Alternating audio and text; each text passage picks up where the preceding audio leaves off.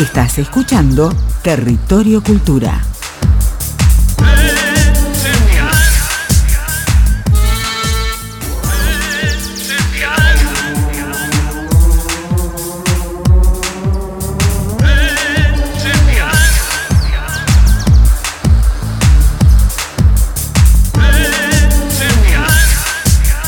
Y así damos comienzo al tercer bloque del cuarto programa de la tercera temporada de Territorio Cultura. Bueno, no lo digas así.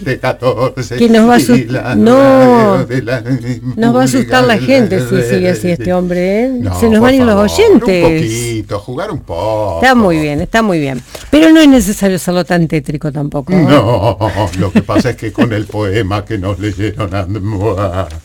Por eso quedó así. Sí. Bueno, vamos a recordar que tenemos un mail, si nos quieren enviar material nosotros lo vamos a difundir, como decimos siempre, nos escriben a territorioculturaradio.com y ahí ya hay una historia dando vueltas en nuestro Instagram que, que, captó mm, Clarita Cosoy, así que bueno, eh, si quieren chusmear un poquito lo que está pasando aquí en el estudio, lo pueden hacer a través de Territorio Cultural Radio en Instagram. Y como lo habías anunciado al principio de este programa, hoy tenemos columna de artes audiovisuales y tenemos a nuestra columnista Eliana Di Giovanni. ¿Qué tal, Eli? Hola, Eli. Buenas noches, ¿cómo están? Bien. ¿Extrañabas? Sí, totalmente, te iba a decir que los extrañé mucho. Gracias por invitarme otra vez. No, por favor, por favor. ¿Y cómo estamos? ¿Qué nos traes hoy? Bueno, hoy les iba a traer em, porque en realidad yo iba a venir en marzo y quería, por ese mismo hecho, hablar sobre mujeres en el cine. Mujeres entrerrianas de cine. Eh, pero aunque ya estamos en abril, no es para nada mala idea seguir hablando de que por supuesto. hay mujeres en el cine, hay mujeres entrerrianas y yo quería mencionar tres de ellas para que las conozcan y si se animan busquen su filmografía y la vean porque es una exquisita es todo. Mi primer recomendada es una cineasta emergente, una chica jovencita, tiene 26 años. Re joven. Re jovencita. Y es de acá de Paraná. Ajá. Además, amiga, porque estudió conmigo en el ISCA, en la escuela de Fernando Birri, que está acá en Santa Fe, como ya he mencionado otras veces. Eh, se llama Camila Rey. Camila Rey. Atenti, radio Muy atenti muy atenti. ¿Por qué? Porque en sus jóvenes años eh, ya ha hecho muchos cortometrajes, entre ellos destacan Tan Hombre, Avant, Efeminé. Muchos de ellos ya han sido estrenados en el FISER, es decir, que ya tiene eh, visualizaciones de su trabajo. Y ella es multifacética porque no solo es directora, guionista, montajista, sino que su pasión es la fotografía, el área de fotografía. Ah, mira. Eh, contanos, explícanos un poco a los que no somos del palo. Cuando se dice fotografía en cine, no es sacar fotos, ¿no, es cierto? no, eh, creo que lo he dicho otras veces, que tenemos cinco áreas importantes, dirección, producción, sonido, arte, y fotografía es la parte de la cámara y la iluminación. O sea, cómo se ilumina cada... El concepto estético lumínico con el que creamos los ambientes. ¿sí? Es, es todo eso. No es nada más poner la luz, sino pensar cómo influye la luz en esa imagen y qué sensación estás transmitiendo. Y cómo se ve a través de la cámara. Exacto. Perfecto. Así que no es un saquifoti, digamos. No, para nada. Es muy, un trabajo muy técnico em, y que lo destacable de eso es que pocas mujeres en la industria se dedican a esas áreas. Ah, mira. Sí, sí. De hecho, creo que tengo acá el número, creo que el 24,4%.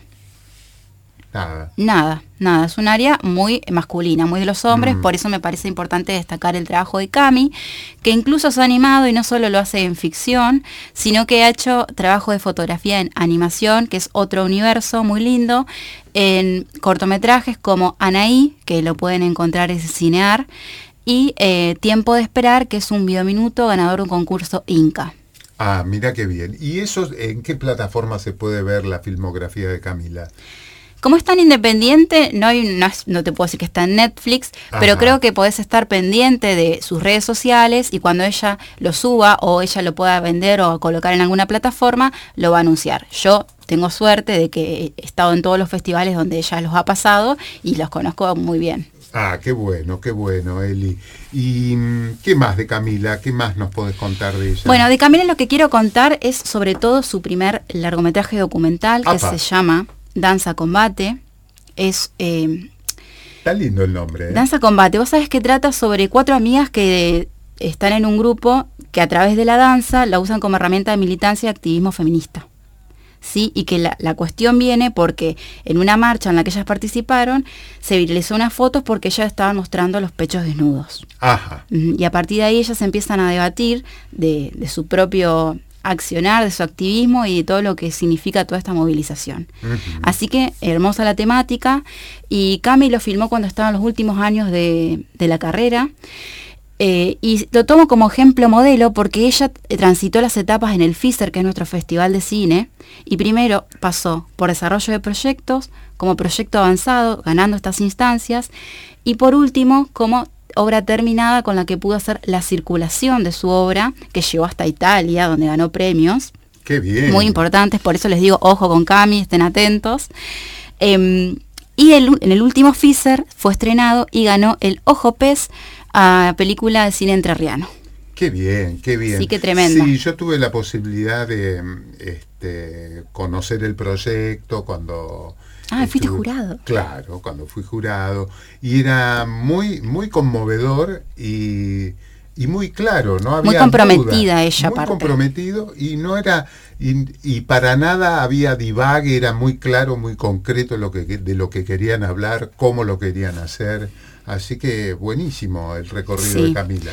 Eh, bueno, esa sería su ópera prima documental y ahora ella está trabajando en su primer ficción que se llama Sin Esperanza y Sin Miedo, que Ajá. va a tratar sobre un adolescente que vive en Entre Ríos eh, y que cuida ovejas y a través de la pintura se va eh, cuestionando quién es ella, qué quiere hacer su vida y cuando crece gana un premio para viajar a Italia y se da cuenta que el lugar donde llega es un lugar que siempre se le presentaban los sueños. Apa, qué lindo. Sí, es muy linda. encantó. Eso está en desarrollo, es un adelanto nada más, esto puede mutar, pero yo le tengo mucha fe a que ella va a poder concretar esta película. Qué bueno, qué bueno, Eli. ¿Y qué, algo más de Camila? Eh, no, por ahora eso. Seguimos con mi segunda recomendada. A ver. Nos vamos a Chajarí. Apa. Nos vamos a Chajarí. Ella es Florencia Curi. Florencia Curi es una chica eh, que ya tiene muchos años trabajando en el medio, es fotógrafa además de cineasta. Eh, ella estudió en la Universidad de La Plata, acá en Argentina, pero continuó su formación en la Escuela Internacional de Cuba. Ah, ¿Qué? perfecto. Además de que es prestigiosa escuela, es hermanita cercana de la de Fernando Birri acá, porque Fernando Birri fue uno de sus fundadores. Así es, fue fundador y fue uno de los docentes. Entre otros fundadores, esa escuela lo tuvo a Gabriel García Márquez, por ejemplo. ¿no? Exactamente. Eh, y estaba en San Antonio de los Baños. Si no me Antonio de equivoco, los Baños, no está en. La Habana, sino en un pueblo. Por lo tanto, el régimen es medio que tenés que estar ahí estudiando porque no hay pachanga alrededor. Inmersivo. Sí, cine o cine. Sí, sí, Dormí sí. cine, respirás cine y así salen estos cineastas eh, que bueno, por algo tiene el prestigio que tiene esa escuela. Eh, la particularidad que tiene es que convoca muchos profesores de diferentes lugares del mundo. Claro, eh, entonces tenés en, e- en ese lugar tenés un panorama, te diría mundial, de, de la producción eh, Sí, cinematográfica. de primera calidad. Así que bueno, Flor tiene esa formación eh, y ella ha hecho cortos también que han tenido muchos premios. Destacan eh, Mujer de Tierra, que fue su tesina con la que se recibió, que es un, un cortometraje documental sobre una mujer que mm, ella fue campesina toda la vida y que ahora de grande quiere cumplir su sueño, que es terminar el secundario. Qué hermoso tema. Es sencillo y hermoso a la vez, porque eh, vas hablando de la cotidianidad de esta mujer, bueno, de lo que, de lo que implica no solamente haber nacido en la ruralidad, sino la cuestión de género en esto de que menos posibilidades tenía para realizar este acto, que bueno, hoy por suerte la educación es algo que tenemos todos un derecho y todos accedemos, pero que en otros momentos no era tan así. Así es, Eli, así es. ¿Y Florencia vive en Chajarí? Florencia vive en Chajarí. Ah, qué Sí, la tenemos ahí nomás. Eh, son unas cuatro horitas en viaje, pero dos por tres está dando vueltas por la ciudad de Paraná. ¿Y, y qué más tenés para contarnos de Florencia? Bueno, de Florencia les quiero recomendar su largometraje documental Ajá, que se llama La Referí. la ¿Mm? referí. La Referí lo hizo en 2016. Eh, fue ganadora de las becas del Bicentenario del Fondo Nacional de las Artes y con ella pudo lograr este documental que tiene también esto en común de retratar una mujer que lo que está, que se llama Estela Maris Pérez, que lo que hace es mostrar las dificultades por la cuestión de género justamente en un ambiente tan eh, machista, masculino, claro, sí, eh, como es eh, el fútbol. Claro, es, un- es una mujer que se, se dedica al referato de fútbol. Exactamente, la referí. Eh, así que lo recomiendo.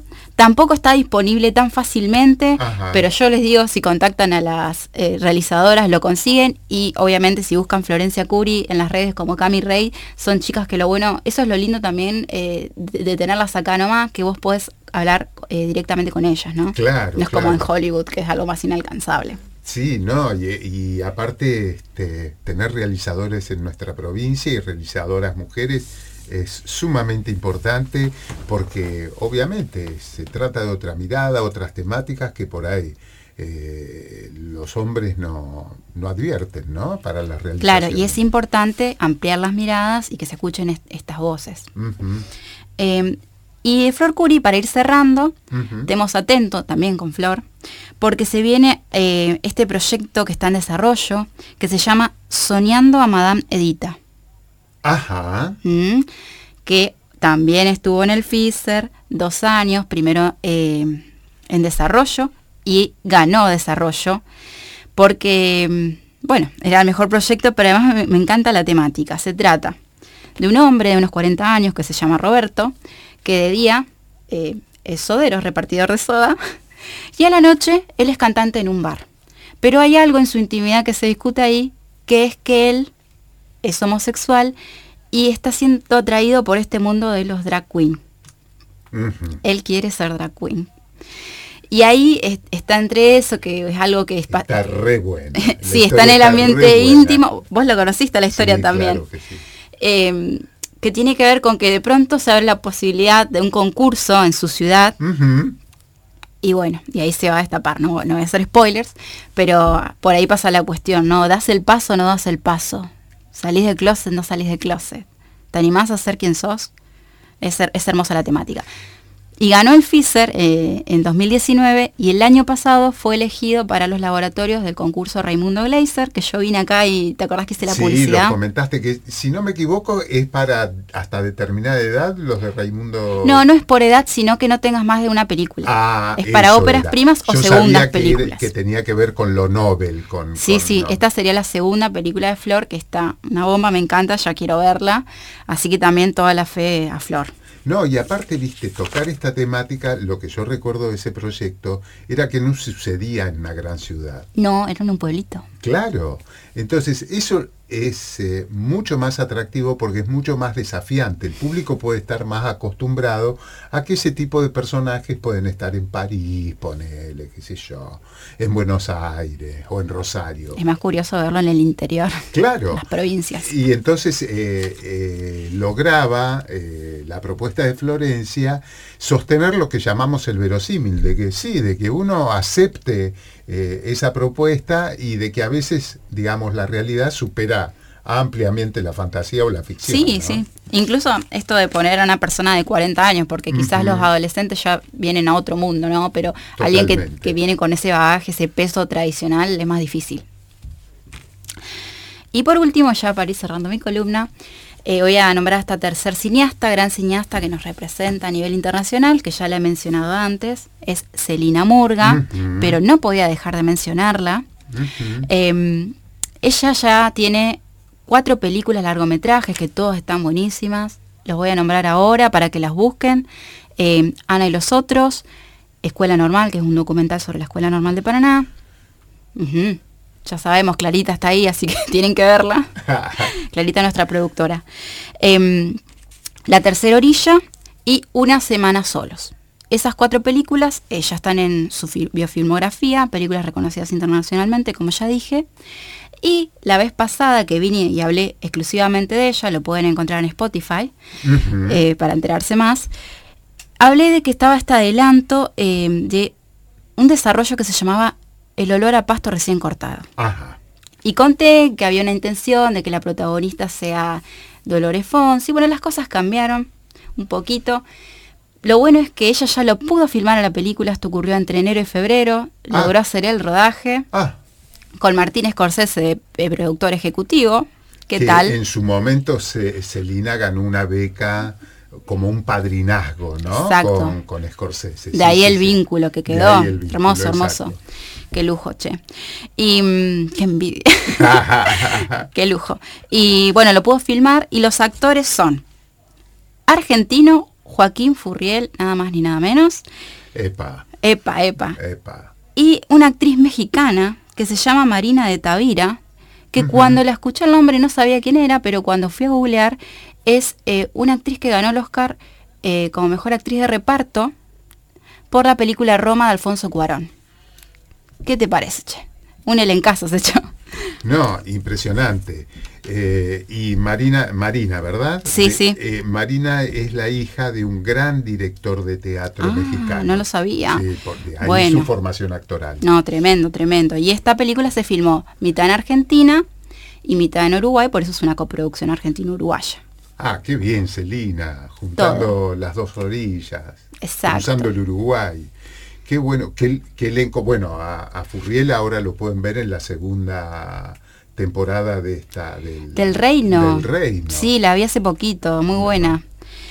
Em, qué lindas series que estamos haciendo en Argentina. Estoy muy contenta con el nivel que se logra. No, y sobre todo eh, hoy nos trajiste a tres grandes entrerrianas este, de distintas edades, de Sí. distintas trayectorias. Sí, Por sí. lo tanto, hay, ¿cómo decirte? Hay un pasado, un presente y un futuro de cineastas entrerrianas, ¿no?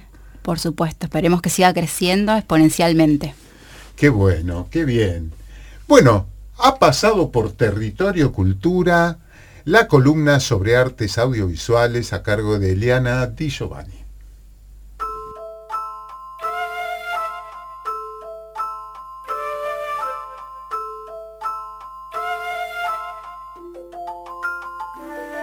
¿Qué nos pasa que dejamos nuestra libertad presada? Presa de la nada, hay gente mareada, infestada por el miedo Que se propaga como una plaga sin remedio. Y los medios ya sabemos, no nos dejemos invadir las mentes con cizaña. Salgamos de las marañas, pensemos en mañana Que quien no arriesga, sabe que no gana nuestra debilidad es la incapacidad implantada, implementada por un sistema que justifica así su existencia con nuestras obediencias y las carencias, porque si les tememos, ellos nos dominan porque si no podemos.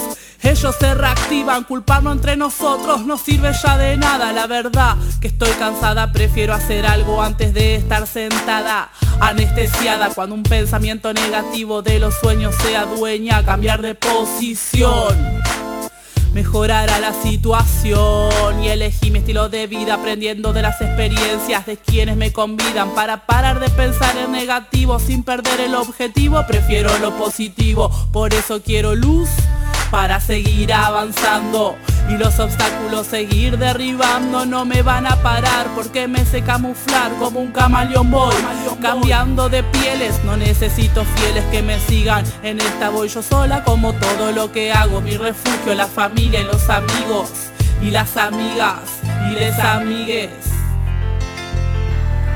Porque si me equivoco sabrán comprender porque si una visión les doy y ellos sabrán el porqué es la confianza de estar con quienes tienen esperanzas en un mundo más igual.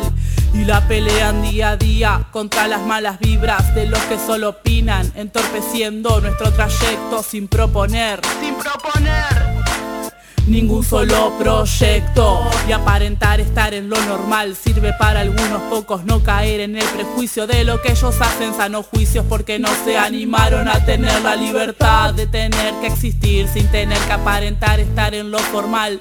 Pero les explota lo mental como la esquizofrenia colectiva. Con el deseo reprimido de apuntar sin saber gatillar y ahora nos quieren bajar y mañana piden paz, pero ¿qué les pasa? No sean cagones y decidan cuáles son sus convicciones.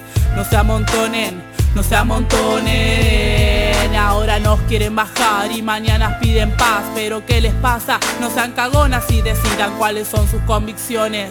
No se amontonen, no se amontonen.